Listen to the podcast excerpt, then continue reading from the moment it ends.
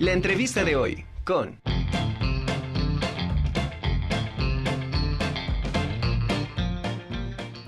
Estamos de regreso aquí en la Conjura de los Necios. Saludo con muchísimo gusto al maestro Rolando Israel Rodríguez García.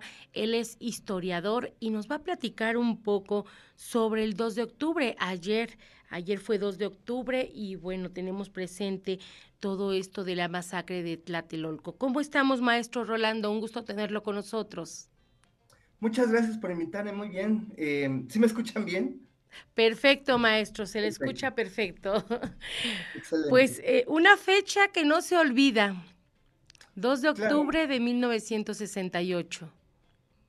Sí, exacto, sobre todo porque es simbólica, representó muchos cambios para el país, eh, pues a raíz del movimiento, sobre todo se, se empezó a, generar una organización de la misma sociedad que empezó a empujar eh, varios eventos democráticos eh, empezó, eh, surgieron de ahí varios partidos políticos, periódicos, eh, toda una nueva expresión en cuanto al arte, sobre todo en la literatura, el periodismo.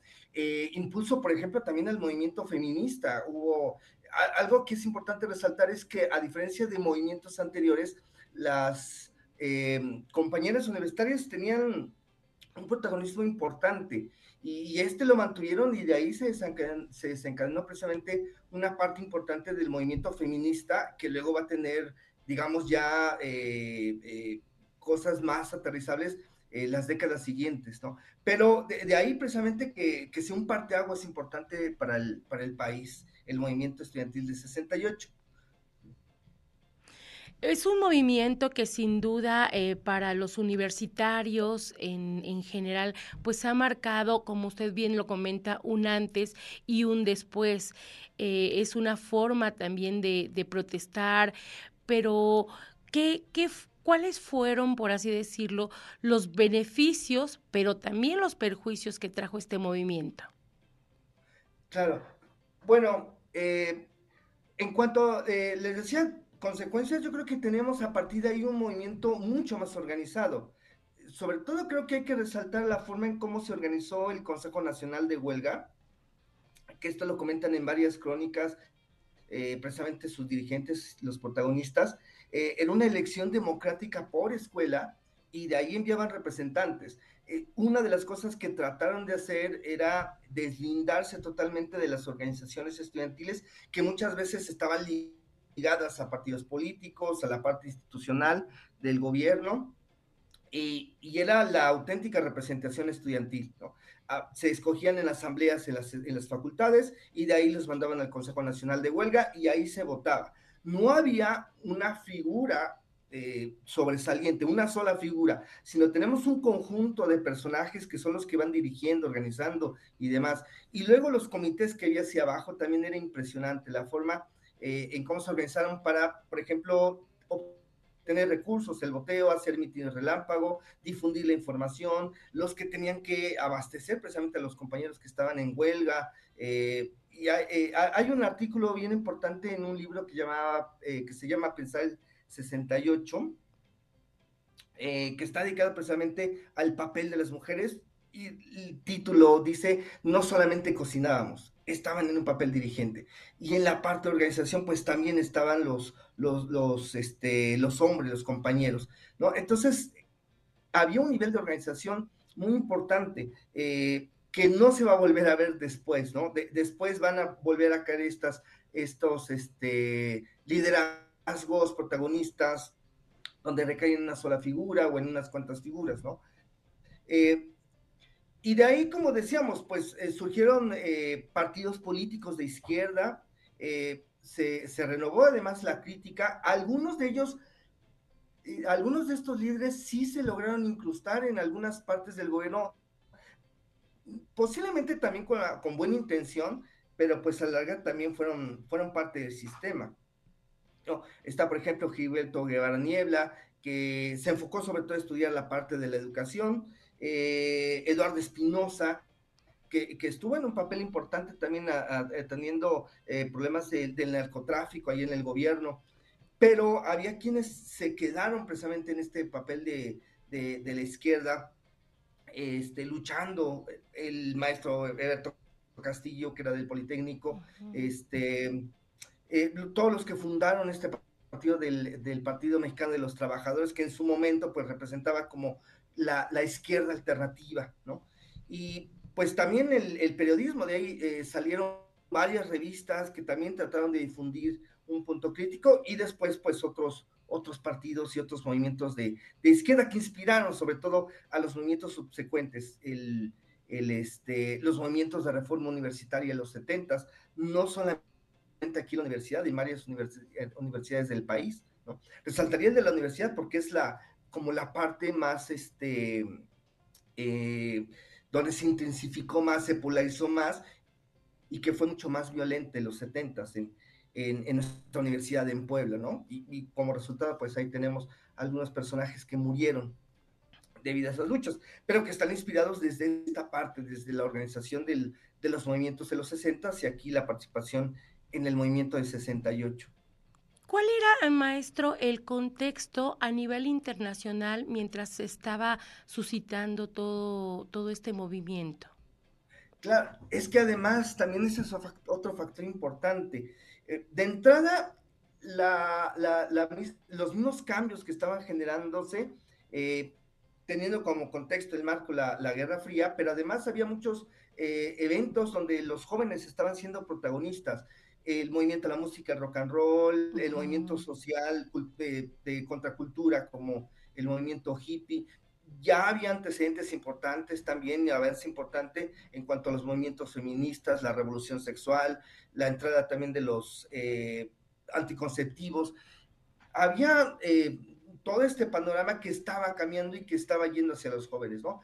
Pero por otro lado, pues también se estaban generando una serie de movimientos estudiantiles en varias partes del mundo y que coincidió precisamente en ese año. Francia, en Estados Unidos, Argentina, eh, Japón, eh, la India, en fin, varios eh, movimientos que coincidieron y que de repente hizo pensar que había como una especie de conspiración a nivel mundial, pero inclusive en, en lugares tan contrastantes como por ejemplo Estados Unidos o Francia, París, pero del otro lado también estaba Checoslovaquia que intentaba que se hiciera más abierto y democrático el, el sistema socialista eh, como parte del bloque que estaba con, controlado por la Unión Soviética, no estaban cuestionando el socialismo, querían que fuera mucho más abierto y más humano.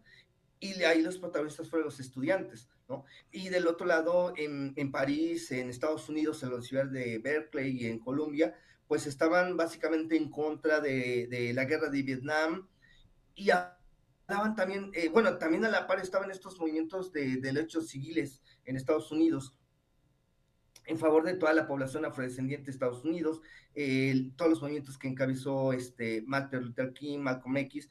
Eh, había un, un, ambiente bastante agitado y que yo creo que eso percibieron precisamente los, los mismos estudiantes. Precisamente uno de los líderes en, en México del movimiento estudiantil decía que que fue la, tal vez de las únicas ocasiones en que México eh, estuvo, eh, fue contemporáneo con lo que estaba pasando. Generalmente todas las cosas llegaban mucho más tarde. En ese momento se estaba poniendo a la misma altura de lo que estaba sucediendo en otras partes del mundo.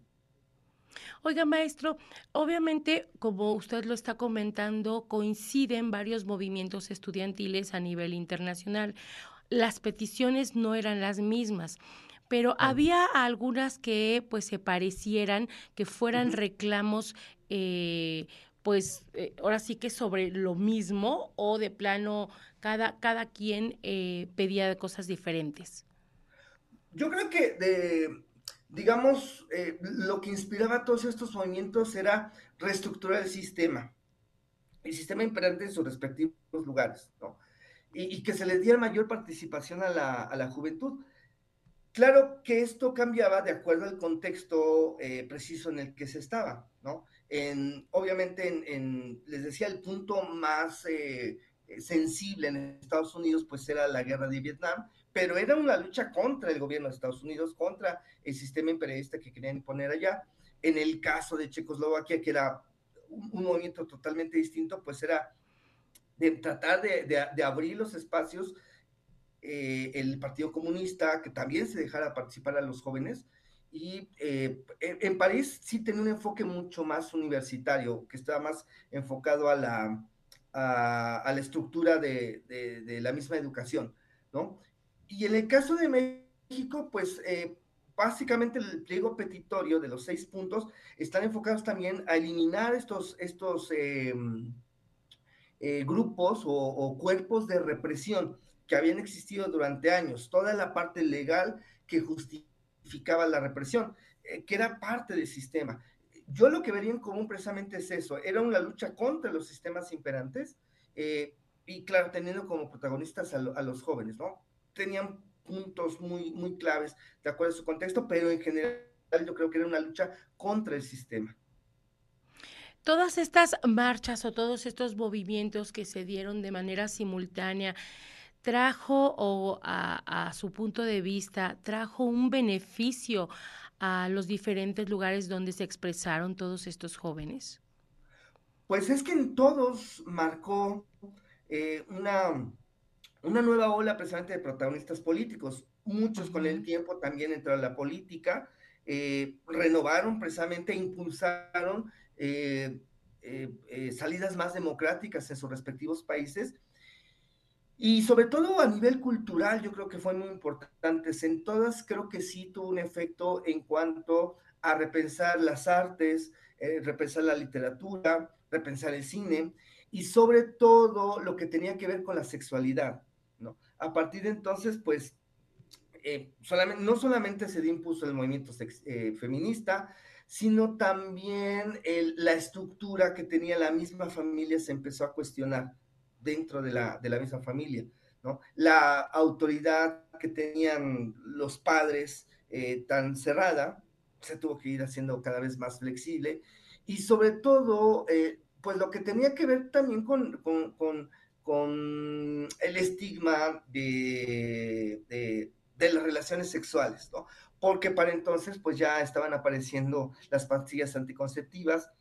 Entonces los jóvenes también estaban muy inquietos por ese lado. E empezar, inclusive hay como un pequeño espacio que se empieza a abrir. E, en ese momento del 68 apenas se empieza a percibir, pero después iba a tener un punto importante que es el de el movimiento LGBT sobre todo en esa época solamente estaba enfocado a mm, los derechos de los, de, los homosexuales y, las, eh, y las lesbianas. Eh, hay un dirigente en el 68 que fue, este, Luis González de Alba, que era homosexual, y en ese momento él criticaba mucho esta situación, la represión que sufrían los homosexuales y demás. Lo hacía en ese momento solamente, digamos, eh, en muy pequeños espacios, porque además era muy criticada también dentro del Partido Comunista, pero después fue uno de los principales impulsores de la literatura de este movimiento y por supuesto ya eh, a nivel nacional, pues también encabezó eh, parte de la movilización que se desató después, ¿no? yo creo que ese es como uno de, de, las principales consecuencias, volver a repensar cómo eran nuestras relaciones personales y, la parte en cuanto a la sexualidad. Eh, ahora sí que a manera de, conclusión, maestro, ¿qué nos deja como reflexión este, este tipo de, movimientos a muchos años después de, de, sucedido, ¿no? Como tal. Sí, pues tal vez, sobre todo, eh, a mí me interesa mucho que los jóvenes conozcan este movimiento, porque de repente sí suele pasar que ya, eh, ya pertenece a otra generación, ya lo sienten muy ajeno. Sin embargo, parece que de repente hay también como estos círculos donde las cosas se repiten, ¿no? Hace poquito yo veía en la calle una pinta eh, que decía nietos de Tlatelolco hijos de, de, Acteal, hermanos de Ayotzinapa. Parece como si de repente estos movimientos volvieran a resurgir. Claro, para estas, eh, para estas generaciones eh, nuevas, lo más cercano es Ayotzinapa. ¿Qué tan cercano, qué es tan diferente de lo que pasó en el 68, de lo que se vivió en los 90, que por ejemplo fue lo que a mí más me tocó, el surgimiento del STLN y todas las reivindicaciones que había en ese momento? ¿Qué tan diferente o qué tan qué tan este, común, eh, qué, tan, qué tantas cosas hay en común. Y sobre todo porque muchas veces nosotros volvemos a observar que se retoman todas estas referencias. Yo me acuerdo que en los 90, cuando pasó todo esto de, de, Actial y demás, pues también volvíamos a, a, retomar canciones que se tocaban de los 60s, de los 70s. Pues eh, hace un par de años, cuando estaba el movimiento en Chile, los jóvenes estaban interpretando canciones de, de este, de, la época de Salvador Allende, este, eh, ay, se me fue el nombre de este cantante, eh, pero precisamente estaban retomando como referencia todo lo que ya había pasado antes, ¿no? Y es importante porque nos recuerda qué cosas de estas no se han resuelto y qué cosas hay por las que todavía luchar, ¿no? Entonces, eh, creo que es importante que no lo olvidemos, que sigamos, que sigamos recordando que pasó en algún momento, que sí se han logrado cosas, pero hay otras que todavía siguen pendientes, ¿no? En cuanto a las libertades, en cuanto a las inquietudes que ahora tienen los mismos jóvenes. Pues maestro, le agradezco de verdad este análisis que nos acaba usted de, proporcionar. Muchas gracias y yo creo que seguiremos en contacto con usted para que sigamos platicando de otros temas. Muchas gracias, maestro.